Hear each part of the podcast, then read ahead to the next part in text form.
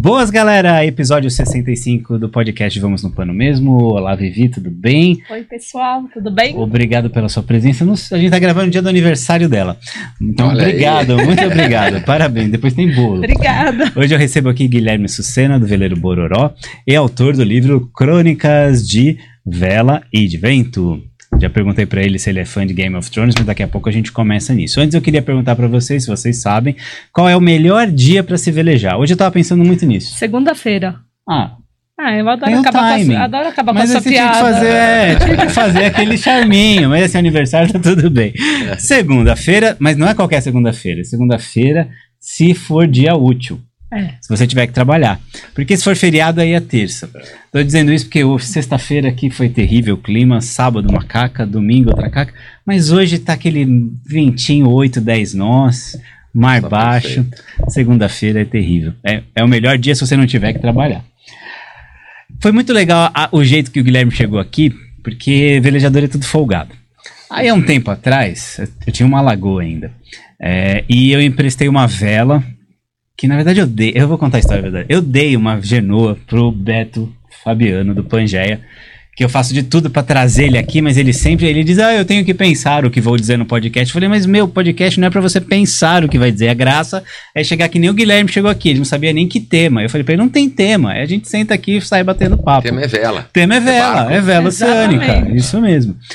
E aí eu, ele, essa vela já fez três no, ida e volta para Noronha com, com o Beto e eu vejo que ele não usa. E eu tava precisando de uma. É, é uma buja de trabalho, ela é, é, é, é mais reforçada, uhum. é para vento mais forte. E eu ando com ideias. Aí eu pensei, Beto, você tá usando? Eu, não, tá parado aqui no, no porão. Eu falei, ah, eu sei que eu te dei, mas você pode me emprestar. E aí tu pede emprestado depois, claro. Se você não estiver usando, você pode me emprestar a vela que eu te dei? Aí ele, claro, é, não, eu te empresto, a vela agora é nossa. Eu falei, isso, se você precisar, eu te dou, senão você. Mas ele pegou comigo, eu tava no, no Lagoa, no Clube Internacional ainda em 2013. Nossa, eu nem te conhecia. Tempo. Não, não, não conhecia.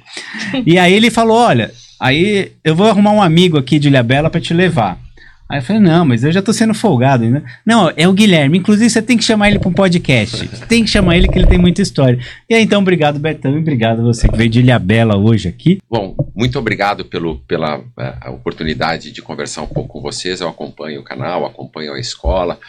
E eu acho que tudo que tudo que é em prol da vela, tudo que é em prol do esporte, em prol das novas gerações, eu acho que é fundamental. Nós que já somos mais experientes, já temos mais anos disso, eu acho que é um pouco fundamental nós participarmos. E hoje, com a, com, com a internet, com essas redes sociais, ficou tudo, tudo muito perto, né? Então, o, o mundo da náutica já é um mundo pequeno, a gente já se conhecia. Né? É. Eu, eu, sendo lá de Rio Grande, no extremo sul, eu já tinha amigos aqui no Sudeste, já tinha amigos é, no Nordeste, enfim, hoje, hoje virou uma, uma grande tribo. Então eu acho que esse, esses podcasts, e o de vocês principalmente, ele é muito legal por causa disso. Ele, ele leva a vela para. É, populariza a vela, as pessoas têm contato com com os termos, tem contato com pessoas que velejam há mais anos. Então, acho que isso é realmente muito importante. Muito obrigado pela, pela oportunidade. Vamos, vamos bater um papo legal. Imagina, sim, porque antigamente era tão difícil, né? Muito, Você ter acesso a. Muito, muito. A informação que é. fosse, né? Hoje. Eu, eu me lembro, até comentei esses dias com os amigos, na época da. da, da era Whitbread ainda. Para nós sabermos o que acontecia na regata Volta ao Mundo, era com 15, 20 dias de, de atraso. Uhum. Hoje a gente vê as coisas de dentro do barco, é, o, online. O, o, o, nosso amigo Ludovic. O Marcão. Marcão. Marcão. Marcão foi para a Antártida, agora a gente a acompanhou, gente acompanhou em tempo a viagem real. inteira em tempo real. Né? Uhum. É muito legal isso. Eu, eu realmente nunca imaginei isso, sabe? É, até a década de 80, as primeiras velejadas que eu fazia entre Rio Grande e Florianópolis, ou Rio Grande e Porto Alegre, pela Lagoa dos Patos, era na carta náutica. A gente não, não, não tinha outra opção. Era visual, era carta náutica, e rezar para que o próximo farol que nós encontrássemos fosse aquele que que estava visando na carta náutica, que tinha que dar um curto, um longo a cada cinco segundos. Quando não era aquele, tocava o pânico em todo mundo a bordo, né? A gente é escola, a gente acaba, quando faz travessias, é. ensinando essas coisas. Mas eu tenho certeza que muita gente hoje navega por aí e nem imagina tirar nem tempo imagina, de farol. Imagina, e era assim, né? exatamente. né? E a comunicação, né, hoje, que é. o pessoal fica desesperado se você não manda um sinal. Na é. década de 80, antes até era no rádio, né? Você era, tinha... era o rádio gônio, é. é quando conseguia te encostar para falar com a junção rádio lá no sul, aí pedia para ele avisar a família ou o Yacht Clube que estava tudo bem. Então, era assim, ó, saía de Rio Grande, bom, ele vai levar uns três dias até Florianópolis. Se lá no quarto ou no quinto ele não der nenhuma... Sinal de vida. a gente começa a se preocupar. Às vezes podia ser tarde, mas era assim que se fazia. O rádio era minha diversão. Quando é. era pequena e meu irmão, a gente passava o dia velejando, depois ia tomar banho e à noite Enquanto meus pais estavam fazendo lá o jantar no barco, a gente colocava lá no rádio e ficava ouvindo as conversas. Ah, Nós fazíamos isso no Porto, lá em Rio ah, Grande. Ah, era muito divertido. Que até telefone, né? É. Você fazia ligação é, fazia telefônica. Ligação era muito divertido. Todo mundo ouvia tudo. É tudo. Tua vida é. ficava aberta a toda a área portuária, a todos os pescadores. O pessoal fala de rede social, é, é que nunca participaram disso. É. muito era muito engraçado, era muito legal. Mudou muito, mudou muito. E se a gente puder já falar do livro, é, esse eu... livro ele conta exatamente isso. Ele conta desde a década de meados da década de 70, quando eu entrei de sócio no Rio Grande Yacht Clube, é, década de 80, 90, 2000, até os, agora quando eu vim morar em é, trabalhar é, oficialmente como é, é, profissionalmente como velejador, né, como viver de, de barcos, viver de vento. E então conta um pouco da história do Rio Grande Yacht Clube também e de duas ou três gerações que se criaram lá. É, e aí eu conto um pouco da história do Bororó, quem foi ele, por que, que eu dei essa homenagem ao, é, a ele no nome de um barco tão importante aí, um barco tão legal. É, você hoje é dono de um Amel Isso, 36. Um Amel 36, um Amel Kirk 36. O Bororó. É o Bororó, Bororó. É, não é Borogodó. Não, não é Borogodó. Borogodó acho que é coisa de samba, né? é, é. Então, esse é o Bororó. Bororó, o nome dele era Clarimundo Monteiro. Ele era mais conhecido como Boy lá no clube, porque ele entrou no clube muito cedo, assim, nos primórdios do clube mesmo e logo ele foi meio adotado lá pelos, pelos ingleses, que foram as pessoas que ajudaram a fundar o clube. É, o Rio Grande é uma cidade portuária, assim como uhum. Santos, então tinha ingleses, é, é, holandeses, espanhóis, todo, todo mundo, franceses também, muito no porto. E, o, e o, os, os, os ingleses adotaram o, o Clarimundo lá no clube, ele foi muito jovem, virou boy, né? Aí depois dele, ele saiu para ir ao pro quartel, depois voltou pro, pro clube. Então ele, ele entrou com 16 anos no clube e saiu de lá com 73, 74, quando faleceu. Então a vida dele foi Mas no morreu em batalha, tava lá. É, ele, ele criou três gerações assim lá no clube. Então, é, e, e para os mais próximos, assim, ele tinha o um apelido em casa de Bororó. E eu era um cara muito próximo dele. Eu e a, a nossa geração, a gente era muito próximos, é, nós éramos muito próximos dele. Então, quando eu mudei de vida, né, em 2015, quando eu larguei as empresas que eu trabalhava e coisa e fui viver profissionalmente de vela, eu pensei em que nome botar no barco e em dois minutos me veio me veio esse nome eu disse, puta, vai ser uma homenagem legal. Então é uma homenagem a ele, uma homenagem ao Rio Grande Yacht Clube, uma homenagem à minha casa, à minha cidade, e as pessoas que conviveram comigo lá. Você que sabe o que é um Cusco baldoso? É. Todo mundo pergunta. É. O que, é um Cusco baldoso? Cachorro vira-lata. Uh, sem vergonha. Lá no Rio Grande do Sul, quando tá muito frio, é. tá frio de renguear Cusco. Frio de renguear Cusco, exatamente, né? a gente fala assim. É, meu primeiro veleiro que eu dei aula chamava Cusco Baldoso. Ah, e aí ficou, era Cusco Baldoso Veleiro Escola. E aí, só que era uma brincadeira. Eu nunca pensei que fosse também viver de vento um dia. E aí, quando criou corpo, eu não tinha mais como mudar. Porque... E engraçado é que tem gente que me chama de seu Cusco. Seu Cusco. Mas eu entrei nesse assunto para falar das coisas do Rio Grande do Sul, porque é, é, o seguinte, aí eu vou entrar, já vou eu aqui falar minhas, minhas, minhas, minhas pérolas, mas não, não tem problema. Eu tô me policiando para não falar do jeito que eu quero falar, mas vou falar. Vou falar exatamente como eu tô pensando. Quem veleja no Sul, veleja em vento de verdade no Brasil. É, é verdade. Não é? é? E a gente aqui do Sudeste, a gente vê às vezes 20 nós e tá muito vento, será? Eu vejo quantas vezes aqui em Santos no Pier? Tá 20, aquela rajadinha, o céu preto. Será que vai ter regata? É. E meu, lá se não for assim, você não sai. É, exatamente. Não Quanto é? mais altas as latitudes, é, pior a, a condição de tempo, né? E no sul, lá, aí quanto mais tu desceres para o Uruguai, para Argentina, piora. Que tam, e também É, velejam, velejam. pra caramba. Vocês já viram umas, umas fotos, acho que é do, das crianças Ah. descendo onda lá em Mar del Plata, onda de 2 metros, 3 metros, de optimista. É. E ali no sul era isso, é, principalmente na primavera ali, 18, 20, 25 nós, é diariamente. Então a gente saía para velejar com, com 15 nós de manhã cedo, voltava, estava 22, 25, e a família, né? A gente usava, eu tinha um cal nessa época, tive vários barcos, né? Mas o cal a gente usava a Genoa 13 e a Bela Grande Risada, e saía para velejar, porque senão a gente não veleja. Se for esperar é, o, o tempo de 15 nós, sol, Ah, Não não, veleja. sai. A segunda-feira, nem segunda-feira. é, nem segunda-feira. E ainda tem outra questão, desculpa. Ah, ia perguntar se favor. você foi o primeiro da sua família a velejar ou já vem Na uma verdade tradição? fui, É. na verdade fui. Nós, é, eu sou neto de portugueses, meus avós vieram de Portugal, é, mas não, não eram da vela. Eles tinham muitos amigos é, pescadores, então eu convivi muito com meu avô é, nos barcos de pesca lá em Rio Grande, comendo peixe, essa coisa toda. E o, quando nós tínhamos 5, 6 anos, nós entramos para o Grupo Escoteiro do Mar, lá o Riachuelo. E aí as- os primeiros contatos com, com a água, assim, de, de clube, essas coisas, foram no... As atividades do- dos escoteiros eram dentro do Yacht Clube. E eu, quando entrava, eu já ficava maravilhado com aquilo. E nós começamos a crescer, nós somos três irmãos, e aí o pai disse, "Ah, vou, vou- entrar num clube. E aí o, o pessoal do Country Club convidou o pai para passar um tempo lá, para a gente ver se o clube era legal. Nós fomos, ficamos um mês. Eu não curti muito, né? Não era muito a minha praia.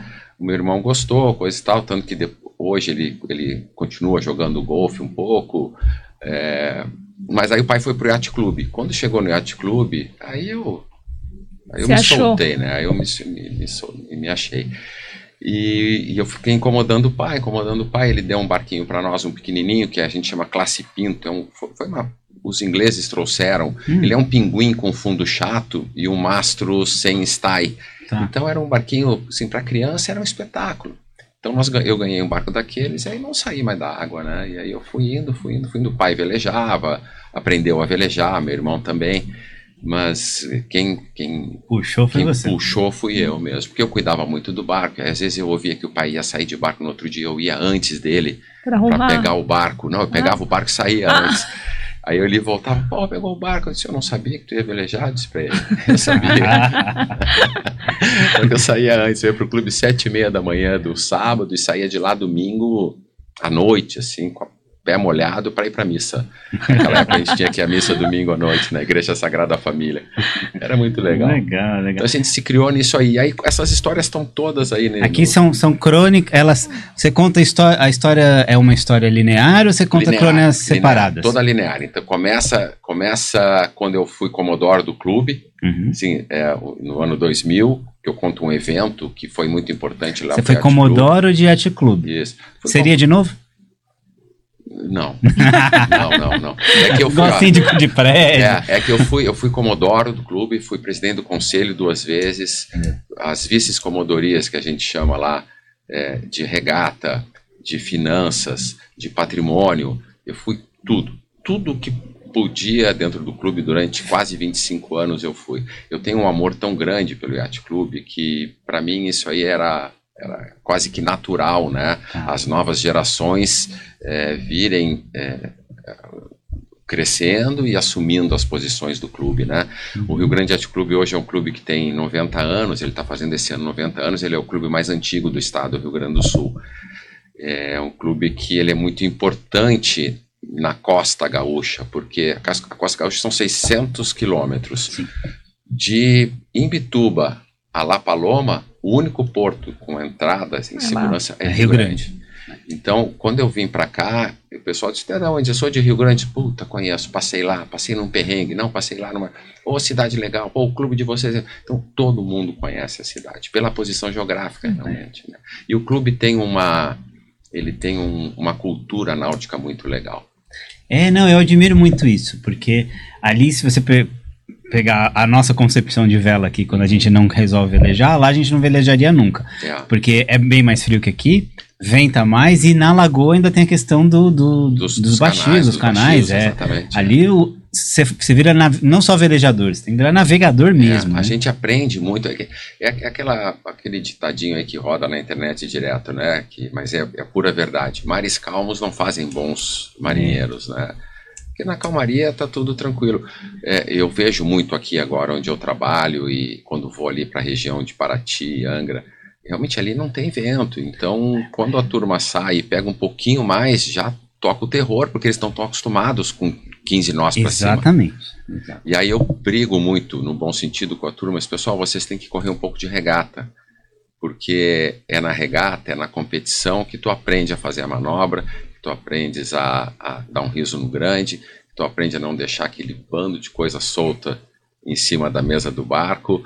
É, não, não precisa virar um, competidor, mas a regata te ensina muito, porque tu não pode desistir. Até tu pode, mas tu não queres desistir. Então é. tu vais preparar o barco um pouco melhor. Aí a turma diz assim para mim: ah, mas no barco exige muito, a regata exige muito do barco.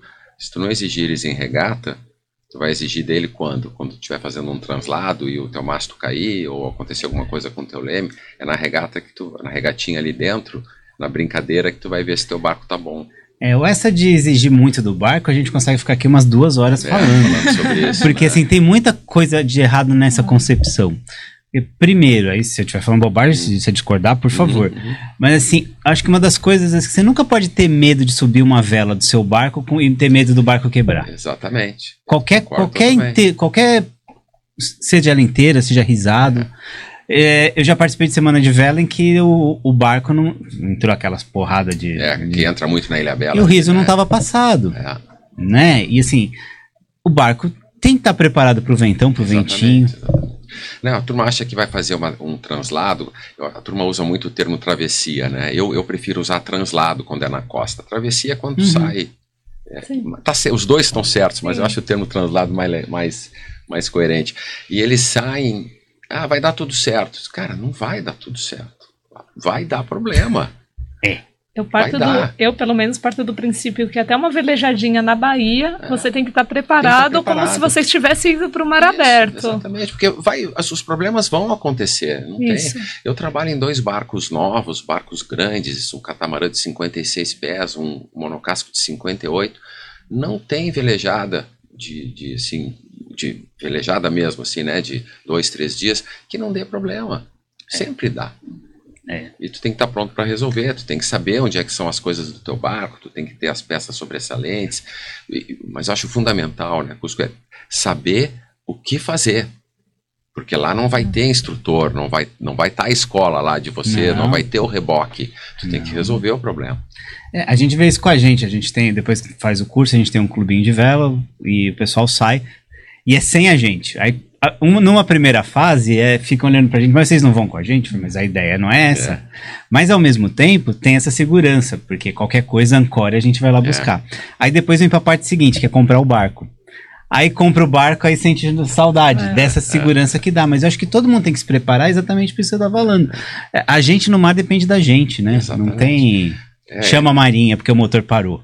Porque tem disso, né? Buscar. Não vai, a Marinha não está aí para isso. Não tem, não tem, não tem pessoal, não tem combustível, não tem embarcação. Vai ter que dar o teu jeito. Tem um amigo meu lá na Ilha Bela também. Ele disse: Ah, Guilherme, pô, eu vou comprar, vou sair, me, sai comigo. Eu disse: Cara, não, velho, sai sozinho. Sai sozinho. Senão tu não. Eu, eu sei que tu vai sair. Se tu não voltares até tal hora, eu vou atrás de ti, mas sai sozinho. Ele voltou com um sorriso aqui Agora, tem que tem que estar com o barco em ordem. É, Se sair solitário, solitário mesmo. É sozinho com a família. É, né? assim Ele e a esposa, sim. assim, né? Saíram. É, mas um tem dia que sair bonito mesmo. lá na ilha, que lá na ilha do nada entra aquela lestada forte, né? Então tem que estar preparado, os barcos têm que estar bom. Lá na obra que eu fiz no Bororó em 2000 e foi, 2024, foi 2022. Hum eu já estava achando que o meu mastro estava precisando de, de, de, reforço, tudo, tirei o mastro, revisei tudo com o Zé do Mastro, com tudo. Então, tu tem que estar tá com o barco em condições para fazer qualquer coisa. Hoje, se eu quiser sair com esse barco para fazer Caribe, fazer Europa, dá. Ele está uhum. pronto para fazer. Eu precisaria dar uma mexida, uma revisada no motor ali, no eixo, essas coisas, mas ele pode sair hoje e ir para o Rio Grande do Sul, sem nenhum problema. Ajuda o fato de ser um amel, né? Ajuda muito, muito. Esse barco realmente ele, ele tem uma estrutura de casco e de, e de leme, quilha, que, ele, realmente ele é muito bom. O mastro dele é um mastro baixo para o tamanho do barco. Uhum. E então ele, ele, ele é E ele- muito seguro. Ele é cat, né? Cat, não, não, esse Não? aí não, esse é slope. O Cat é o, é o Shark ou Ah, o Santorini, sim, que sim, tem sim, o, o mastro na popa. Verdade. E ele tem o cockpit central, e, e o cockpit é bem baixo, então o centro de gravidade é baixo, o barco quase não aderna e a gente fica muito confortável ali dentro. E Então, seco também, né? Seco, seco, realmente. Essa chuvarada toda que nós tivemos nesses últimos dias aí, não entrou um pingo d'água dentro do barco. Compensação, a gente tem um barco lá, ele quase afundou na carreta. Ontem eu fui descê-lo. Tanta água. Eu- Eu nunca tinha, nunca tinha acontecido isso comigo, porque eu tava com lona.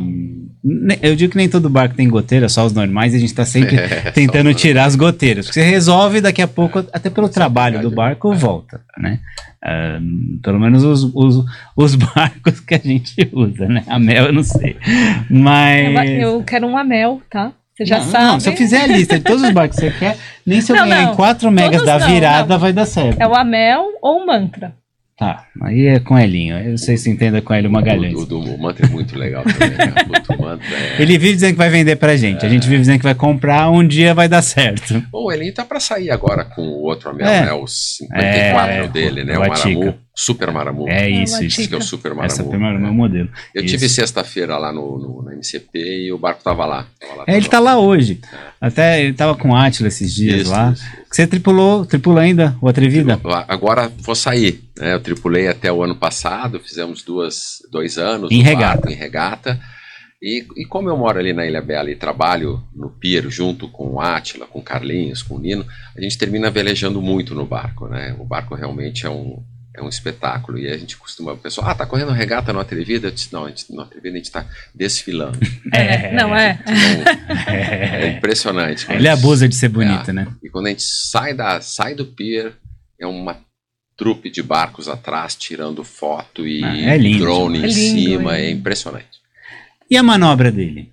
Ele é duro, né? Ele, ele é long kill, então para entrar e sair do clube precisa de uns É, dois ou porque, três assim- botes ali para ajudar, né? Para fazer o, o bow thrust dele não, é, como a, a quilha dele é muito longa, ele não tem proa suficiente para ter um bow thrust. Então o bow thrust antigo ficava muito no meio do barco.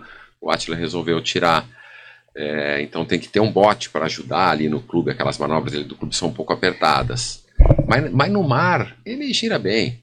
Ele gira bem. O barco, o barco realmente é muito bom. Claro, ele não gira no eixo dele como um veleiro de quilha longa, de quilha fin kill, Uhum. mas é um, é um tanque de guerra, né? Uma das cenas mais bonitas que eu tenho da vida é o Atrevida saindo de, de Noronha. Acho que foi 2019. A gente É. tava com o Beto no Pangeia. Foi ele na sequência, logo depois passou a Atrevida, aquela coisa mais linda do mundo. E depois o Beijo Pirá também, que é um Beijo barco que ele é eu bonito acho também, bonito né? demais, né? Não, que nem a Atrevida, mas aí é que a Atrevida já é, é que nem o Santos. O melhor é o Pepe, porque o Pelé não era desse mundo, né? É, meio assim, o Atrevida não é desse Bom, mundo. eu já quase fui atropelada pela Atrevida, né? E você tava no 25. Tava no 23. 23, É, né? 23 com o Jereba, no Mystic. Eu, Jereba, você está vendo a Atrevida? A preferência é nossa. Eu, Jereba, preferência com isso não. Mas É, daí é, deu tempo de dar o bordo. Nessa época das regatas lá em Noronha, tudo, a gente sempre me lembro das reuniões lá que eu fui a Noronha com um dos barcos que eu trabalho, o, o Oceano 58, e na reunião lá o, o- acho que foi o Hans, ele disse assim, pessoal, ó, o Trivida vai largar junto, não se atravessem na frente, mesmo sendo a preferência de vocês. Aí um cara diz assim lá, não, não, mas é ele que saia. Aí eu, como amigo dos guris, eu disse, cara, tu não tem noção do que tu tá falando. Ele não vai sair, ele não tem como sair, ele não, o Atrevida não gira ali dentro. É, então, ainda mais ali no. É. Na Tanto, San- é, tanto que hoje ele larga separado, sozinho. Salvo engano, na Santos Rio de 22 também deram eu, esse eu tava alerta. com ele, é, tava com ele. deram é, esse alerta na, É, eles pediram pra turma não. na reunião não de dá o- capitões. e- e, É, assim, não. ó, lá, da, lá da popa, tu não enxerga o. Tu não Quem tá enxerga na proa, né? É, é isso que eu ia A perguntar. visão, né? A, a visão que vocês têm lá do, do- a bordo não é igual. É, tanto que na época lá que eu tava no barco, o- o Atila lá na popa, eu ali no meio do barco e o Nino proeiro, e a gente estava sempre conversando os três, porque o Atila não consegue gritar da popa pro proeiro ouvir, não escuta. Então a gente fazia um telefone sem fio ali, ia conversando o tempo inteiro.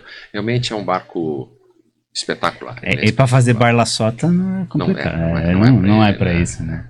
É isso. Ele tem que ter, tem que ter linha reta para andar. E é que nem o Bororó. O Bororó, por exemplo, o pessoal ah, corre com os clássicos. Ele cada cambada que ele dá, ele para. Uhum. Então, aí se eu boto ele na linha reta, ele fica andando 7,5, 8, 8 e 2 para um barco de 50 que anos. Delícia. Ele é muito bom.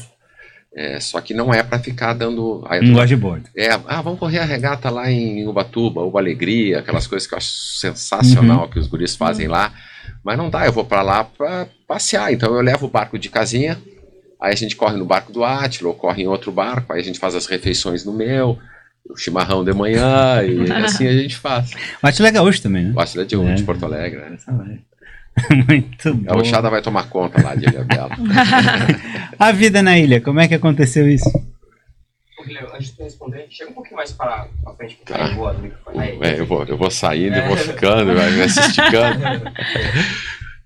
na, na verdade, em 2015, quando eu, eu trabalhava numa multinacional de carnes, eu disse: Olha, eu não quero mais, chega. Eu morava em Curitiba e trabalhava na região do Vale de Itajaí.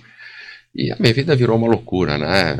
Eu resolvi, já era um projeto meu, eu resolvi largar naquela época. Eu ia, eu ia largar um pouquinho depois, alguns anos depois, mas eu resolvi largar naquela época porque eu estava vendo o seguinte: se eu, se, eu, se eu não largar agora, eu vou ter um negócio, eu vou infartar, alguma coisa vai acontecer. Tá? Aí fui para os Estados Unidos, fiz uma, uma, uma, formação em capitão, hoje eu sou um capitão, é, a gente chama de Master of Yachts Unlimited, então eu posso velejar o mundo inteiro hoje com a documentação que eu tenho.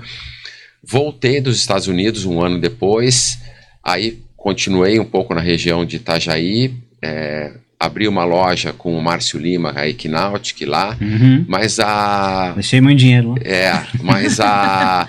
a, a, vontade de, de ir morar a bordo estava cada vez mais latente em mim. Até que um dia eu, aí eu terminei me separando, porque a minha esposa na época ficou em Curitiba, eu fiquei em, Balneário, então aquela distância começou a ficar muito grande. Nós terminamos nos separando e eu disse, é agora que eu vou larga, vou fechar a loja, vou devolver a loja lá para o Márcio, a franquia para o Márcio, e vou morar efetivamente a bordo.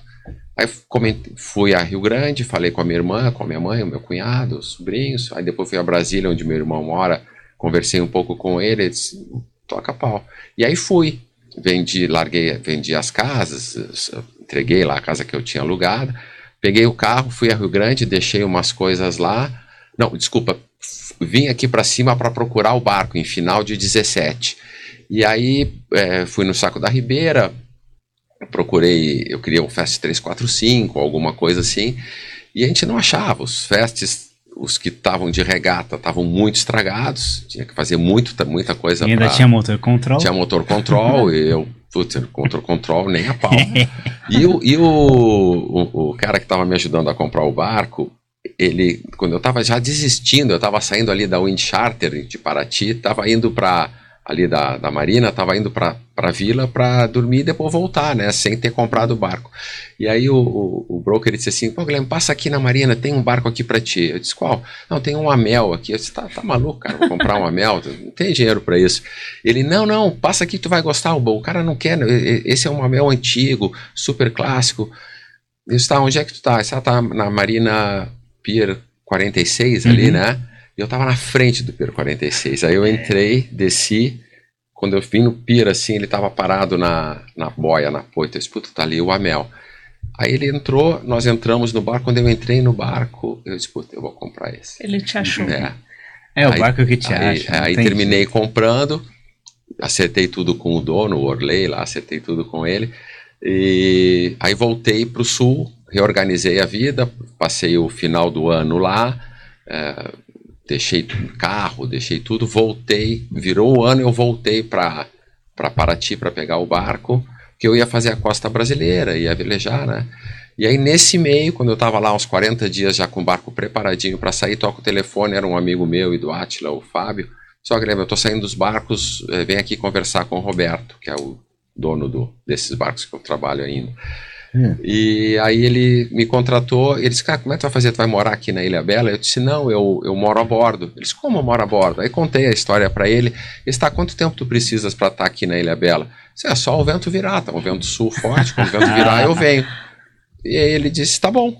E aí nós começamos a trabalhar assim, foi assim, foi, é, foi, muito, foi muito rápido tudo, porque se, se tu não larga, se tu não sai, É. tu não larga aquilo que, que tu tem de segurança, vamos dizer assim, A zona de conforto. a zona de conforto, tu não consegue, tu não dá o passo. tu- Então eu larguei sempre, eu, eu tinha sempre um sonho assim, eu quero, um dia eu quero estar com tão pouca coisa que eu não precise de carro, de TV. de- E realmente, quando eu fui, quando eu cheguei para morar no barco, eu fui com uma sacola de roupa que eu mandei pelo ônibus, pela transportadora, uma caixa de, de dessas caixas de papelão com umas coisas do barco, binóculos, essas coisas que eu trouxe do outro, e umas coisas para eu usar no dia a dia. Então, duas caixas de papelão e uma sacola de roupa.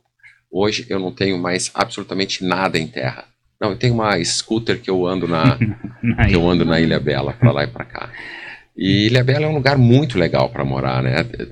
Dá- Mesmo a bordo? Mesmo a Ah, eu- bordo. porque eu mesmo a pergunto, que eu tenho a impressão que aquilo balança quando Balança, entra. balança. Você tem que ter umas. Mas é Balança, do Rio, do balança. Rio Grande, né? É. Do Rio Grande. Não, balança assim, é, principalmente quando dá o vento do padre ali, que é aquele, aquela lestada que desce o morro. Mesmo ali no Santa Teresa. O pior é o noroeste ali, ali a onda entra muito alto. Mas ali do Santa, do- dos lugares que tem o Santa Teresa é o melhor, sem dúvida, né? Que a gente fica Uhum. super protegido do vento sul, já pelo local e também pelo Yacht Club. Então, é tranquilo. É, eu, teve- logo que eu fui morar a bordo, a primeira noite, eu disse, nossa, não dá para dormir aqui. Aí eu saí, fui lá para os barcos que eu trabalho, que era protegido do dentro do Yacht Club. Mas depois eu fui me acostumando, Porque lá dentro não balança. não, Tanto. lá fica bem parado, né? E aí eu fui me acostumando e hoje eu já nem sinto mais, eu já. Se, se, se, se, se a onda começa de lado e o barco começa assim, eu deito é, na, na diagon- na transversal do Sim, barco. pronto. Se tá pro e popa, eu deito normal. Então a gente vai se, vai se, vai se acomodando, Adaptando. vai se adaptando. O ser humano consegue fazer isso. né? E, e voltando um pouquinho, a Ilha Bela, hoje, da costa brasileira, eu acho que é o lugar mais legal para morar. Hum. É, Apesar de não termos uma estrutura náutica condizente com ela ser a capital da vela, a gente tem Santos, que é muito pertinho, Guarujá, né, para fazer as manutenções. Agora pode ser que abra ali no, no Rio Juqueriquerê, que eles fizeram um mole ali, pode ser que a gente tenha uma estrutura Hum. um, um calado de 2 a 3 metros ali para entrar, então isso vai nos ajudar muito. E assim, tu tá dentro de uma cidade pequena que tem praticamente tudo que tu precisas. Então eu já tive alguns convites para ir trabalhar em, em- em Rio de Janeiro ou em Salvador, o que complica muito a minha vida, porque eu não posso morar no barco no Rio de Janeiro ou em Salvador. Seu trabalho hoje, o que que você faz? Eu sou skipper profissional. É, eu trabalho na, é, eu, eu trabalho para uma família que tem dois veleiros é, grandes lá no, no Yacht Club, um catamarã de 56 pés, um lagoon e um Oceane 58. E aí você administra os Eu barcos. administro os barcos. Aí tem Ah, mais um tem de marinheiro, é, que é o Lalá, que trabalha comigo no dia a dia, mas hoje mesmo tem gente lá trabalhando. Como eles gostam mais? Do catamarã? Catamarã. Ah, porque é o sonho de todo É, mundo. é o Ter o catamarã. catamarã parado. Mas para navegar ou para pra ficar parado? navegar. É.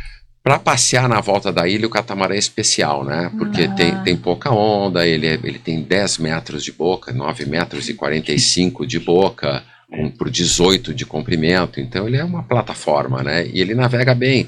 Só que ali na ilha a gente vai muito nas praias, então termina nem subindo muito vela. Quando o dono quer velejar, a gente troca o barco, a gente pega o, monocasco, aí sai, vem, vai ali para o sul da ilha, eh, bota o balão, tira o balão, veleja para lá e para cá e volta. O melhor Mas são do ramo, são do ramo. Porque... É, não, o, o, o chefe gosta, ele gosta de velejar, assim, né? Então, e aí pegou um cara que gosta também de velejar, então a gente Pronto. sai, a gente Ah, sai é bastante. Tanto que nos primeiros anos que eu trabalhei, a gente fez duas refenos, né? É, uma a gente chegou na, na geral lá em 11 e a segunda a gente botou vela nova no barco, aquela coisa toda que ele se embalou. Nós chegamos em oitavo de 100 barcos. Uhum. Então foi muito legal, muito legal. O, o- a várias pessoas perguntam qual é a diferença do catamarã pro, pro. Na verdade, não tem semelhança. Exatamente. Não tem semelhança, são barcos muito diferentes. E uma vez um amigo meu, que era motociclista, me disse: eles, eu estou vendo então, pelo que tu está me dizendo, que a diferença entre um barco e outro é como tu andares de moto ou de quadriciclo. Né? É uma boa. Uma boa. Tenta fazer a curva Vamos no quadriciclo deitando ele, É, tu não gente- consegue. É, na prática, a gente É. viu com o Juca, eu na garupa É, quase capotei. O quadriciclo ele é É. muito difícil de andar, né? É. Então, É, porque eu e o- jogava o corpo e ele não, não vai, nada. não acontece nada. Então essa eu acho que foi a melhor explicação que eu tive Verdade. entre a diferença de monocasco para para catamarã. E veio de um amigo que era que era motociclista. É, Eu falo porque, pra mim, eu teria um catamarã para morar Uhum, e o outro para velejar. é. Pra- É, eu queria um catamarã que virasse monocasco, sabe? Na, na marina é um catamarã, ele fe... É. meio transformer, assim, É, ele tem, tem- fecha tem que vai... ser trimarã, que aí tu levanta É, mas aí não é nada. Aí o pessoal é, trimarã, é. aí o, o Norberto lá do sul, ele fica bravo comigo, que ele tá com trimarã também, que eu fico falando mal de trimarã. Mas é que trimarã não é nem macho nem fêmea, pô, é Exatamente. nem, Não, tu, nem tem, tu, tem, catamarã. o- tu tem o tamanho de um Tem o pior dos dois. e uma boca gigante. É. É. Só é rápido, alguns, né? Porque também a depender, nem rápido é. E, e é isso, a, a diferença para mim é essa, assim, o catamarã ele é um barco estranho de velejar no mar, ele, ele te derruba, é, apesar, Uhum. ah, mas ele é super, ele é super estável, é, ele é estável, a gente pode deixar o copo em cima, que dificilmente ele cai, mas é, Um aderna. é, para tu caminhares em cima dele, o balanço dele é diferente, ele é meio quadrado, então tu, tu perde o equilíbrio muito fácil, porque a onda passa por baixo do casco, passou pelo de barlavento. Quando chega no de sota, ele bate por dentro. Então ele empurra o catamarã assim. Então tu leva uma como se alguém estivesse te empurrando. Ele é, ele é, ele é diferente. Mas é, são barcos maravilhosos, né? São, e esses Lagoon, então, são. Tem, tem outros catamarãs mais modernos hoje, né? Que são O super Hans velozes. É, o do Hans. tem uns gunboat que são todos de carbono, mas, Mas até, custa- além de veloz, eles orçam. Orçam. Que antigamente tinha É. essa, ah não, catamarã não orça. É. né? Hoje, O- o- orça. os Lagoon, como são barcos mais antigos, mais quadrados, eles orçam muito pouco. É. Mas tem hoje catamarãs que são super velozes. O, o Hans ganhou a, a Refeno, né? Isso ali. Bom, mas e o Hans, é, chegou em segundo no. Mas o Hans na- é o na- Hans. o Hans é É. quase como uma atrevida. É, chegou em segundo na Cape Town Rio. É, Aquele barco dele, o Altair, é muito bom. muito bom, legal. muito bom. E a sua maior travessia? Eu não fiz nenhuma, Nenhuma ainda. ainda, tá não chegando. tive tempo na época de, de que eu podia, que eu tinha idade para fazer essas coisas, eu fui trabalhar. E agora que eu estou planejando fazer uma travessia, é, pegar um barco de um amigo, eu, eu me desliguei efetivamente dos barcos que eu trabalho lá na Ilha Bela, já na semana que passou, e vou fazer Ah. uma travessia, vou pegar um Então Halber fez Hassi. igual quando. Desculpa interromper, É. mas é igual quando você quis É é, ir pra. Desfez É. de vida de terra, É, agora. é, é. Eu fiquei seis anos ali trabalhando com a família, né? Então eu tenho uma relação com eles muito legal, muito boa, muito respeitosa, uma relação de amizade. A gente nesse tempo todo nunca teve um problema, uma Uhum. e é difícil, é Sim. difícil, não é, não é muito fácil. Então foi muito legal. Eu passei seis anos aí, é, eu, eu já vinha preparando essa, essa travessia, essas coisas todas e dar uma fugida para a Europa, porque faz parte do meu projeto de vida. Eu É, eu te preciso interrompi. chegar lá. Ah, Aí vai ficar sem sentido. Eu te interrompi, foi culpa minha, Ah. desculpa. Você, qual é a travessia? Você quer ir da onde pra onde? Ah, eu vou chegar lá. Ah, tá. Então a ideia, a ideia quando eu quando eu entrei, quando eu falei para ele que eu queria fazer essa travessia, eu tinha começado a planejar isso há um ano atrás. Só que no catamarã nós tivemos um problema eletroeletrônico. É, o- o- os laguns, ele tudo que tu vai fazer nele é touchscreen. É um, era um computador com touchscreen, aí as, as placas foram queimando, a gente foi trocando, as placas vieram eh, necessitando mais memória, o computador já não aguenta. Chegou uma hora que o catamarã parou. Nós tivemos que arrancar toda a parte eletro e eletrônica do, do barco e colocar uma nova. E enquanto eu não tivesse terminado isso, eu não queria deixar os barcos. Eu queria terminar e entregar o barco operacional de novo. E nós terminamos agora no final do ano, passamos o final do ano navegando, essa coisa É toda. o que lá, BG? É BG, é o Seazone agora. É, e aí o e aí eu chegar na parte, eu disse assim, puta, agora eu vou posso posso me preparar para dar o meu pulo lá nos Estados Unidos, na Europa, né, parte de uma carreira internacional.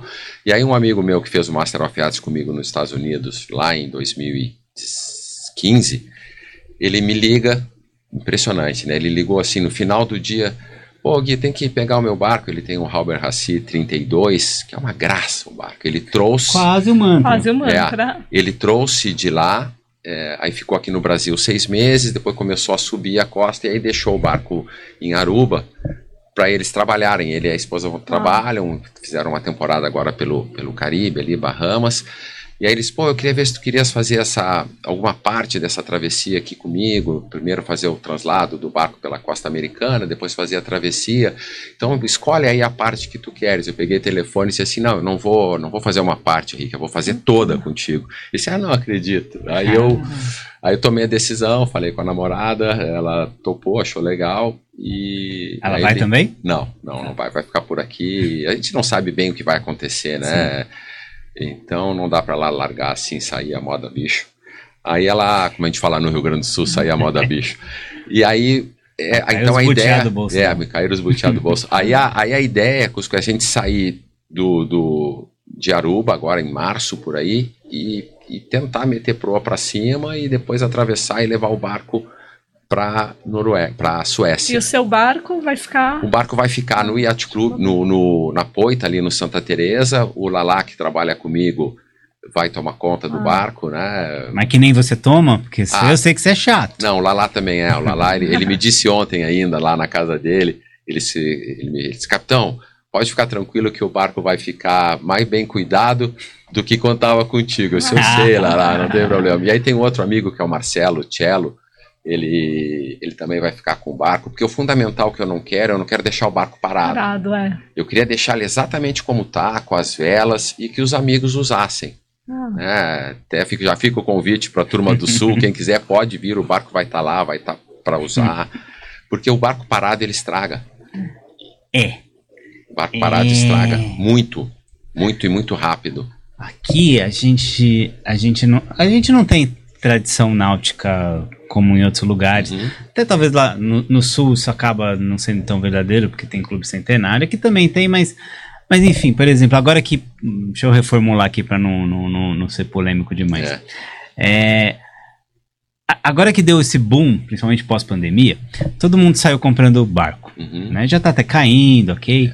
Só que compra esse barco como se compra carro, mais ou menos. É, Mas são coisas também diferentes total. né? E, e eu via muitas vezes isso. Esses dias na Marina, não vou falar nome de barco, porque eu não vendo barco, é, por princípio. Eu, eu acho que é incompatível com o que eu Com o que faço. tu trabalha. Porque eu tenho que ter liberdade para o aluno também de dizer: esse barco serve para você, esse barco não serve. É. Se eu estou vendendo, eu vou estar sendo. Sempre, sempre vai servir. É, sempre o vai barco servir. que encaixa em ti. É, ou então pra quem tá vendendo, eu tô sendo. É. não vai dar certo. Enfim. E eu vi eles lá olhando pro barco e eles falaram: não, ó, esse barco aqui tá parado há seis anos. E o barco tá limpinho, tá branquinho, tá pintadinho. E eu sei de um- uma lista de 40 defeitos graves do barco. Grave, exatamente. Que se tivesse navegando, não, não teria. Porque. Não, é, exatamente, exatamente. Era, era o meu grande desespero lá com o catamarã. Ele ficou praticamente um ano e meio Nossa. sem eu conseguir fazer as coisas funcionarem. Então, além de nós termos que trocar toda a parte eletrônica e elétrica, eu tive que refazer praticamente toda a é, dessalinizador, Power Trust, os motores Yamaha que a gente conseguia ligar, mas não conseguia dar pressão muito neles. Então ligava Uhum. no Pira, Ah, sem 1.100 carga, né? giros e coisa que, que, que é ruim. É, a parte de refrigeração foi toda pro pau. Então, olha, foi um. Era um desespero eu olhar aquele barcão parado. E, e é custo também. Custo, custo, custo é uma fortuna. Imagina um barco, o catamarã ele tem duas vagas no Yacht Club, Nossa. porque ele é, tem de- quase 10 metros de boca. Para subir o barco, a gente só consegue subir aqui com o Paulinho na Supimar. Não tem outro estaleiro que suba esse barco. Itajaí consegue, mas aí sobe na beira do rio, lá eu acho onde fizeram o cat, Uhum. e é chão de madeira, de, desculpa, de areia. Complicado, né? Ah. Um barcão pesado daquele, ele pesa 35 toneladas. Esse catamarã se subiram há pouco tempo agora? Aqui na Faz três anos. Três anos. Três anos. Ah, é, e Três é uma anos e obra, meio né? já, é uma obra. Teve um 58 que subiu na Supimar esses dias aí. Nossa, e, é muito grande. E eles fizeram uma carreta só pra subir o barco. Um, um de alumínio? Não, não, um catamarã. Não, não, não. É, é o- é, tem um nome engraçado, acho que é farofa, algo assim. Era eu muito acho que é. grande. É grande, é grande. E eles fizeram uma carreta só pra subir o barco. É. Essa carreta, só essa carreta dava pra comprar um veleiro bem legal. O, o- a carreta que nós subimos o barco há três anos, só a carreta pesava 7 toneladas. nós levamos dois dias para botar o barco para cima. Turma da Supimar lá se superou. Não, super- não, o pessoal da Supermar, é, é. os meninos, a gente é fã deles. E eu lá em cima, eu, eu eu- porque assim, ó, eu, eu, eu sou um capitão de barco, mas o barco vira meu. Sim. Então, o sofrimento que eu tava Sim. vendo aquele barco, eu- meu coração, até, agora- até agora eu chego a ficar nervoso, meu coração parecia que ia sair pela boca. Aí, quando ele tava quase lá em cima, o barco começa a escorregar do carrinho, por causa do casco sujo e coisa. Aí, arriamos o barco de novo, aí a gente perdeu a maré. Aí os guris lá mergulharam, limparam ali onde ele ia ficar em cima do Ah, berço. Aí passamos cabos por trás da quilha. Isso no outro dia, nós levamos dois dias para botar o barco pro céu. E meu coração parecia que ia sair pela boca. Eu tenho uma pergunta. quantas Mudando. quiser, É tudo seu. Mas é que eu vi no Instagram dele. Você capotou com um barco? No Eu meu go- Instagram? É, eu vi alguma coisa. Você tombou com um barco e foi o seu dia de sorte. Ah, sim, sim, tá, tá isso Que aqui é tá no livro. Não, eu tava na praia do cassino, eu tinha o cal na época e eu já tinha, eu já tava com problema no ecossonda do barco. Eu disse, ah, conheço isso aqui tudo. Ah, é o lugar mais perigoso, é o que a gente Palma conhece. da minha mão. Ah, é aí. Aí fui chegando na praia, fui chegando na praia. Quando eu cheguei demais na praia, o barco sentou no, em cima de um banco de Ah, areia. Tá. E as- os amigos que estavam atrás de mim estavam com 4 metros e meio, 3 metros e meio, assim, e eu com a quilha em cima, bem em cima de um banquinho de areia. Mas eu cheguei muito perto da praia mesmo. E aí eu brinquei ali no livro que foi meu dia de sorte, porque tinha mais amigos, estava um dia bonito, e estava com a lancha uma, uma Oceanis 36, de, de- do, do pai de um amigo meu. Aí eu chamei eles rapidamente, eles vieram. Aí nós tiramos ele pelo mastro, né? Tivemos que adernar o barco pelo mastro, mexemos umas driças. Então ele, ele adernou e cinco metros depois ele estava com quatro metros de água. Então foi esse, por isso que eu brinco que foi o meu dia de sorte, porque realmente eu podia ter perdido o barco ali se fosse um dia mais feio, ou se eu tivesse sozinho, eu tinha feito a maior, a maior burrada da minha vida por esse negócio, né? Assim, ah, conheço isso aqui no, no, no mesmo dia quando o barco saiu da água, eu liguei pro Márcio na Equinautics, Márcio, manda um ecossonda aqui pra É, mim. vou colocar Mas o que aqui. que houve? Depois eu te conto. E esse foi o maior susto que você passou? Foi, cara. Eu acho que foi assim de, de, de, de achar mesmo que ia perder o barco. Foi. Porque todo mundo pergunta assim, que que, quais foram as, as- os perrengues que tu tivesse. Eu, eu não tenho nenhum assim, sabe? Vento forte, tudo. Lá na Lagoa dos Patos, muito vento, 40, 45 nós de Nordeste. A gente tem que arribar, indo para Porto Alegre, tem que arribar e entrar em Tapes, que é um porto bem legal que tem ali, bem abrigado. Dura a estrada, né? De- A estrada pra Tapes. Porque, meu Deus do céu, como tem buraco naquele. Agora, agora tá Tá, melhor, melhorou. né? Ah, eu fui lá Melhorou. 2016. Ah, tu disse a estrada da, da, É. da, da, da BR, BR pra pra Tapes. Tapes. Puta, eu não sei te dizer, Gente, mas são umas vou lá. crateras. É, inacreditável. Você acha que é, não, é só um buraco. Daqui a pouco tem outro e outro. Não, tem uma Mas estrada no meio inteiro. dos buracos, né? É, cabe o carro inteiro. Eu falei, gente, o pessoal só vem pra cá de barco mesmo, mas muito legal lá. Então, então eu sempre. E hoje, com a, com a tecnologia que se tem, a gente não pega mais esses Só se temporais, só se quiser, né? A gente consegue planejar e, e, por exemplo, eu já peguei alguns ventos bem fortes, assim, essas, essas, eh, esses CBs que formam aqui na região, com quase 50 nós de vento. Vira o barco e vai, um, vai indo com ele, vai a favor dele, deixa ele passar por ti, depois volta, continua a tua, a tua navegação. O A é gente a não agenda, né? né? O problema é quando tem que trabalhar na segunda. É, exatamente. Eu, eu não tenho mais isso, É, né? Eu acho que, Dá essa como liberdade. eu sempre falo, acho que da, eh, das coisas todas que eu fiz aí, o melhor de tudo para mim é isso, sabe? Essa liberdade que não tem preço. É, não me interessa mais se é sábado, se é domingo, se é segunda ou quarta-feira. Todos os dias para mim são dias de trabalho ou de folga. Eu não tenho. É, É, eu, quando a gente realmente faz o que gosta de fazer, eh, os dias passam, a satisfação fica, né? E, e a alegria de estar ali. Eu, como moro na frente do, do barco que eu trabalho, de botinho, eu tenho um minuto do meu barco até o meu trabalho. Longe, muito É, longe. um minuto, é um minuto entre tirar o Nossa. botinho e chegar lá dá um minuto e vinte. E, então eu vou todos os dias nos barcos. Aí é uma boa agora, uma, uma pergunta boa, porque você é cuidadoso. Você deixa o botinho na água? Porque quem mora a bordo fica com o botinho na água. Não, não, eu deixo. eu- na popa do meu barco eu subo ele sempre na targa. Porque destrói o Destrói, bote. destrói. O bote já sofre, né? É, Porque ele fica no sol. é, a gente que usa toda hora. Eu tenho, o meu botinho eu comprei faz cinco anos, até fazer propaganda lá pro Marcos, comprei lá na Equinautic, o botinho tá até hoje no pau, cinco anos depois. Agora realmente ele tá sofrendo. Agora é o quem se os guris ficarem com o barco aí, provavelmente eles vão ter que eu já fiz uns reme- já mandei fazer uns remendos lá com o Júnior, que é um cara que trabalha para nós, lá para lá pro clube, ou lá no clube. E, mas o botinho é muito bom. Eu peguei o menor que tem. O meu, para caber naquela targuinha ali, ele é fundo molenga, não tem fundo rígido. Tá. E tem 1,85m. Então é mais ou menos como essa mesa aqui. Ah, Certo. Caibo eu e mais uma pessoa, aí ótimo, eu e um isopor de cerveja.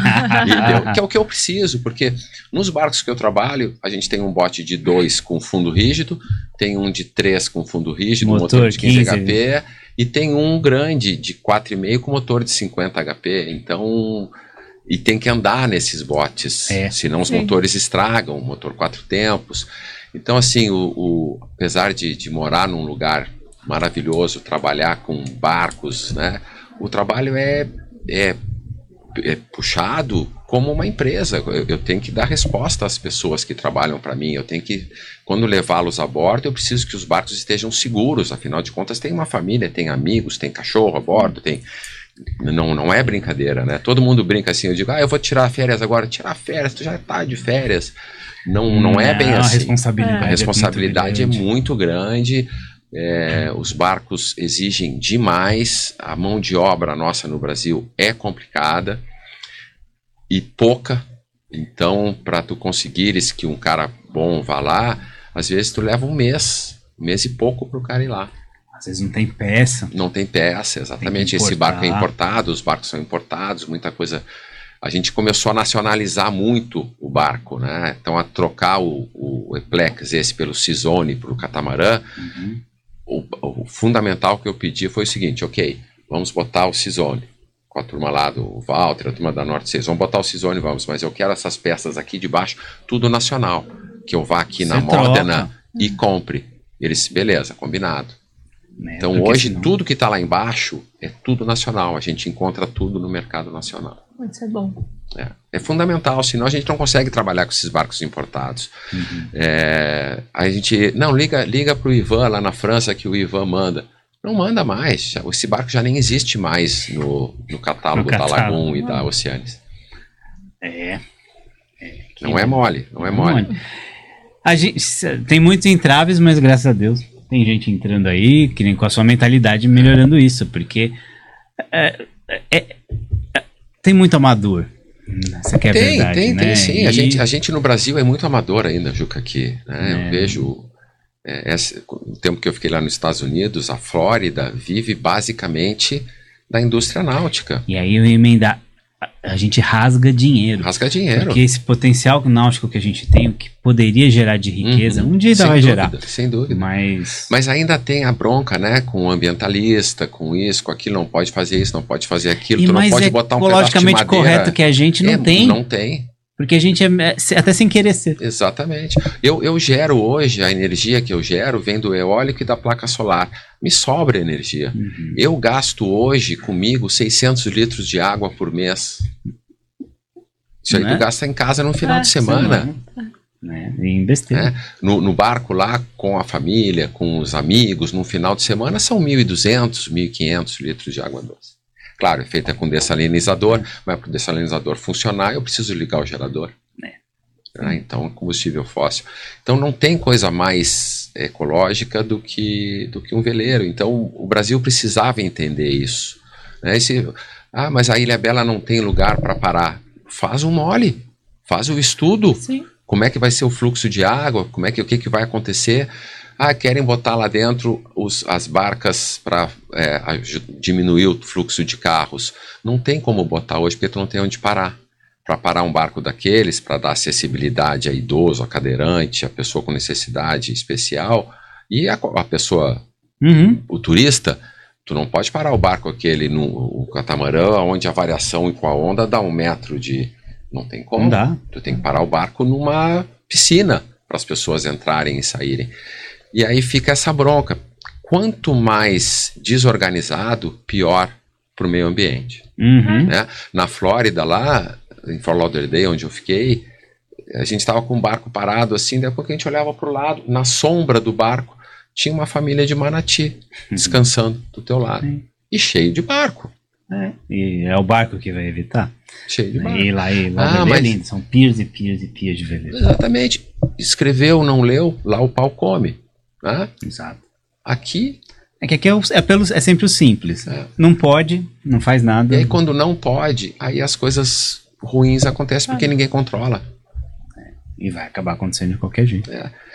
É isso, é, realmente a náutica brasileira tá, tá engatinhando muito. E esse boom que houve, como tu falaste aí depois da, da, Pandemia. da pandemia, só fez com que os barcos dobrassem de valor, porque a estrutura não, não melhorou em nada e eu não vejo no, no médio prazo a possibilidade disso acontecer. É, e o maior entrave, aí daria outro episódio aqui, mas o maior entrave para o desenvolvimento é, é- é guardar o barco. Guardar o barco é caríssimo. Onde guardar? É. É caro, não tem, né? E a gente Não tem rampa pública. Ah, vou guardar. De novo, vamos falar da Flórida de novo. Tem aqueles pátios públicos com as vagas para os caras virem com aquelas caminhonetes gigantes Uhum. deles, lá que parecem uns tratores, com uma lancha de 30, 35 pés Ele no reboque. Ele larga lá dentro da água, depois tira, aí o carro fica estacionado certinho, ele leva, leva para casa na garagem dele. Enquanto ele tá na água, ninguém rouba, Ninguém rouba a carreta nada. dele, o É. carro dele. E assim, n- numa, num- numa dessas praças, um dia eu cheguei lá, um monte de salva-vidinhas penduradinhas assim, de menor ao maior. Eu disse, o que que é isso aqui? Isso não é para quem vier velejar, esquecer o seu, pode pegar. Aí depois eles lavam e botam aqui de novo. Que legal. Então é realmente diferente. Só que aí né? você vai dizer, ah, mas isso aí a gente vai fazer toda essa estrutura para um bando de playboy usar. Mas não é isso, porque gera toda uma economia É, por trás, exatamente. serviço. Você qualifica Exatamente. pessoas que hoje A têm economia do mar, subempregos. né? Economia né? do mar. Economia do mar. Tem- ali na Ilha Bela, os marinheiros, principalmente os de lancha, eu acho que 100% deles são caiçaras. Ou, c- 100% é exagero, mas te diria Mas- que 90% deles são caiçaras, são pessoas ali da região, ou de, ou de Ubatuba, ou da Ilha Bela, ou aqui de Santos. E são pessoas que, que a formação deles foi nisso. E eles, se- eles melhoraram, fizeram prova para capitão, eles estudaram e criaram os filhos nisso, né? Tem, Uhum. tem a sua casa, o seu carro, com a náutica. Imagina se isso fosse realmente visto de uma forma mais profissional. Seria, seria muito bom para nós. Vai, vai no norte dos Estados Unidos, lá na, na- Maine. no Maine, aquilo, vive, da, vive do esporte, da náutica. Uhum. Tem que organizar, tem que organizar. O- o- vocês conhecem o Mané Ferrari, Sim, da Catimar? Olha o trabalho que o Mané Sim, está fazendo é. lá no sul. é verdade. Putz, tá sensacional É verdade. aquilo. Ele melhorou a náutica, sim, gigantescamente. Aliás, é um bom nome. Ele é um bom nome para conversar com ele. Ele e a esposa, nossa, eles estão fazendo um trabalho. Eu participei com eles quando morava lá e eu vi a- a- o crescimento da associação. É, é muito legal a Catimar. Trabalho excelente. Fazendo um pouco de propaganda aqui da turma, que eu sou democrático, já falei mas não de tem problema. Ó, aqui eu brinco, porque aqui, eu- eu- outro dia eu fiz convi- convite para um, pra um- uma outra escola de vela. Aí eu, é meu amigo. Aí ele falou, mas você vai me, eu sou seu concorrente. Eu falei, meu amigo, até ter concorrência nisso que a gente faz, É. não vai demorar muito. Tem 200 milhões de brasileiros que não navegam. Que não, que não sabem a diferença que de é. e popa. É. Gente, isso aqui, o potencial disso daqui dava para ter umas 40 Pior, da não gente. sabe o que é um barco à vela. Não sabe o que é um barco à vela, exatamente. É, A gente participou de uma feira uma vez, Adventure Sports Fair. Ah, Em eu me São lembro Paulo. dessa feira em São Era Paulo. bem né? legal. Não sei É. se ainda tem. Aí a gente levou um veleiro. Eu peguei com o Fabinho lá da Catflight, a gente levou um veleiro. As pessoas, lembra, Vi? Passavam e tinham que pegar, tinha que ter uma, uma sensação tátil. Pegavam. Mas como? Isso é um veleiro? Isso existe? Era muito legal. Como anda contra o vento. Foi né? a feira é que, mais deu trabalho pra gente, porque a gente te- tinha que explicar muito. É, Mas foi a que mais deu retorno, deu mais que Boat Show. Não deu na hora. Mas daqui a pouco, ó, eu conheci vocês na feira, conheci vocês na feira e enche. Porque a, a velha ela é mais aventura do que boat show, É. né? É. E foi isso na É. época, o meu pai tinha exposto na parte de off-road, daí eu falei pro Juca, pra que boat show? A gente tem que levar Pra quem não Pra conhece. quem não conhece. Vamos levar numa feira de aventura, que acho que tem tudo a ver. Puta, é uma super legal. ideia. Muito É. mais legal mesmo. Muito É. mais legal mesmo, é verdade. O Multishow faz muitos anos que eu vou lá para encontrar uns amigos, tomar um chopp lá, É, no, lá show. com o Chico da, da IMS, que é o último que ainda continua levando o barco. É. Não leva os barcos, mas trabalha com barco, então. E como a gente está há muito tempo nesse negócio, a gente conhece todo mundo. Então dá para entrar lá. É, a gente vai quando abre e sair à noite. É. Bêbado, se quiser, porque é muita bom. festa legal. Que legal. Guilherme Sucena, Crônicas de Velho e Vento. Aqui, ó, ele deixou cinco exemplares com a gente. Aí eu vou fazer o seguinte. ah, quem deixar um comentário aqui, quer o livro, por ordem aqui, já, já, já manda. Então, Quatro, né? Que um é nosso. Não, Não, mas tem o aqui, nosso- eu tenho o nosso um, eu dois, guardei. três, quatro, Ah. o cinco. nosso eu guardei. É, aqui eu é trouxe cinco. seis, eu trouxe Tem seis. seis, o nosso eu já guardei. Seis pra a gente já- vocês, é deixa nos verdade. comentários, eu quero o livro, que aí manda o endereço, a gente entra em contato e manda. Que Tem queria presentear o também, Guilherme. a flâmula. Ah, é verdade. Ah, Tem a as flâmulas, Flâmulas também, né? que a gente vai fazer a mesma coisa que uma é nossa. É em, em homenagem a 50 anos do veleiro 50 anos do Pororó, barco, é. né? Que é E- esse e- anel lindo. É, até deixa eu falar, eu, nós, tá no YouTube, no, no, no canal do YouTube lá, nós fizemos um vídeo do barco Ah, vou colocar aqui na descrição. tá, com toda a. com- nós conseguimos recuperar A história? a história do barco. Ai, nós conseguimos a legal. nota fiscal do barco, legal. é, o primeiro comandante, o segundo, até chegar em mim. Que bacana. E fizemos um vídeo muito bonito, ficou Que, muito ah, legal. Vou colocar aqui na descrição É, a card. Mônica, minha namorada, Também. ajudou e, o, e a Oxy lá de Porto Alegre foi quem editou o vídeo. Realmente ele tá muito bonito. Então, Ah, legal. aí nós mandamos para a França para eles ouvir. O, o Ivan que trabalha lá com a Uhum. Ivan Sherks, ele mandou, disse, os caras ficaram doidos quando Que viram. legal, é, porque... Ah, recuperar 50 Ah, anos e de história, é do, né? e esse é do- das mãos do Messier, e é, o mesmo. É, é, né? é. Eu tenho uma foto ali pelo, no- no- no- que ele tá na proa de um, de um barco igualzinho esse aí, do 36. Que assim, legal. De, de capzinho. Que assim. bacana. Dá pra ver por causa do guarda-mancebo. Que é legal. muito legal. muito Que legal. legal. Tem muita história bonita. Parabéns. Muito Obrigado. obrigado. Bonezinho do Guilherme. Puta, que lindo. Que show. Aqui é o nosso bonezinho, Ah, Cusco muito obrigado. Baldoso. A gente Muito faz legal. ele minimalista pra você poder usar em qualquer lugar, não fica super bonitinho, super bonitinha a marquinha. Puta, O legal. meu último livro, e aí eu vou te passar o roteiro Muito você. obrigado. Que é isso que eu esqueci de falar. Aqui, quem quiser, tem na ponta das letras lá em Ilha Bela, mas quem quiser comprar, direto com você. Eu acho que tá ainda. Eu tenho que olhar, a gente bota depois na descrição, mas tá na livraria vanguarda.com.br. Tá. Mas aí tá lá pelo sul. Tá. É, Eu vou te ensinar a colocar no Kindle. Pronto, perfeito. Muita gente, é incrível. Eu também É. sou livreiro, eu também gosto de pegar no papel, É. mas e muita gente lê. É, muita gente é mais fácil. Milhares, Né? milhares. E assim, ó, hoje, se a gente for depender. Se eu pudesse mandar os livros pelo, pelo Mercado Livre, Uhum. seria perfeito. Se eu mandar pelo nosso correio, Não, eu parei vai- de. eu- é caríssimo É. e, e falha. e, e não vai chegar. Teve um nosso em Maceió que eu Mandou três vezes. mandei três na quarta. Eu falei, se não chegar, eu levo aí, porque a gente ia viajar pra lá. É, eu falei, eu vou aparecer na sua porta e vou entregar, mas só o que foi de frete. É, é. Então, obrigado. Eu, eu adoraria mesmo aprender a fazer isso e, Vou te mandar o disponibil- roteirinho, disponibilizar para a turma. Porque a ideia aí do livro realmente é para as pessoas conhecerem um pouco lá do Sul, conhecerem um pouco da história do Rio Grande Yacht Club, é um pouco da minha história. E da onde que as pessoas viram skipper de barco, né? Como é que é? O, o tempo que tempo que leva para fazer isso, né? Não é não é assim, ah, acorda de manhã e vou virar skipper de barco. Tem É, que, não. ter, tem que ter uma bagagem legal. E- E. deixa Não, quieto. vai- Deixa quieto. Eu tô indo senão, bem até agora. senão mais uma hora e meia. Não, não, é, o problema é falar bobagem, porque hoje tá um, imedi um imediatismo. Imediatismo, exatamente. Hoje aí tem galera que já chega na escola te ensinando. E aí você Ele fala, leu na "Gente, internet?" É isso. É. Ele viu um vídeo. E a gente fala, gente, o mar não tá nem aí pros vídeos que você viu, e é É. tão diferente. E você planeja de um jeito, acontece tudo de outro, aí você tem que É adaptar. por isso que esse projeto novo, aí a pessoa, ah, mas quanto tempo? Como é que vai ser? Eu disse, cara, eu não sei. Eu vou sair de Aruba e eu não sei quanto tempo vai E levar até lá. a eu não gente sei se a mais gente vai ou chegar. menos sabe o dia É. que sai. É. mais ou menos. Exatamente, o tu tem uma resto- janela para sair. É. Como é que vai ser? Vai ser muito planejamento. Amanhã eu tô indo, tô saindo aqui hoje, vou para São Paulo. Amanhã eu vou lá para para Indaiatuba, onde eu vou encontrar o dono do barco. A gente vai conversar, vai começar a planejar. A gente tem um mês para o planejamento. Vai dar certo. Com? A certeza. gente tem experiência, tem, tem conhecimento. Então é só, como diz o Amir, Não é aventura, é Planejamento. planejamento, é Exato. administração, é Exato. fazer isso, fazer aquilo, É gestão as de coisas. perrengue. Gestão de perrengue. É como minimizar a quantidade de perrengue que vai dar numa travessia desse tamanho. É porque vai dar. Vai dar, claro. Claro. Obrigado, Gui. Obrigado, Obrigada. Beto Fabiano, que recomendou. Não, ele falou: você tem que fazer, e é verdade, eu Betinho, tinha que Betinho, fazer Betinho. mesmo. O Beto, quando chega ali no, no pier, ele, quando ele já vejo, eu- ele começa a mandar que tá chegando. Eu disse, ó, já vai ter confusão. Aí ele para o barco do lado do meu. Ah, Se ele tem amigos lá, em É. comum, aí a gente se junta, aí só E sai faz. bobagem. O Beto é uma grande figura. Beto é o cara onde ainda Valeu, Betinho. aqui, nosso irmão do mar. Valeu, galera. Valeu, Gustavão. Obrigado, Vivi. Feliz Obrigada. aniversário. Obrigada, aniversário. obrigada. Valeu, galera. Vamos como? No pano mesmo. No pano Vamos mesmo. no pano mesmo. Valeu. Valeu. Boa.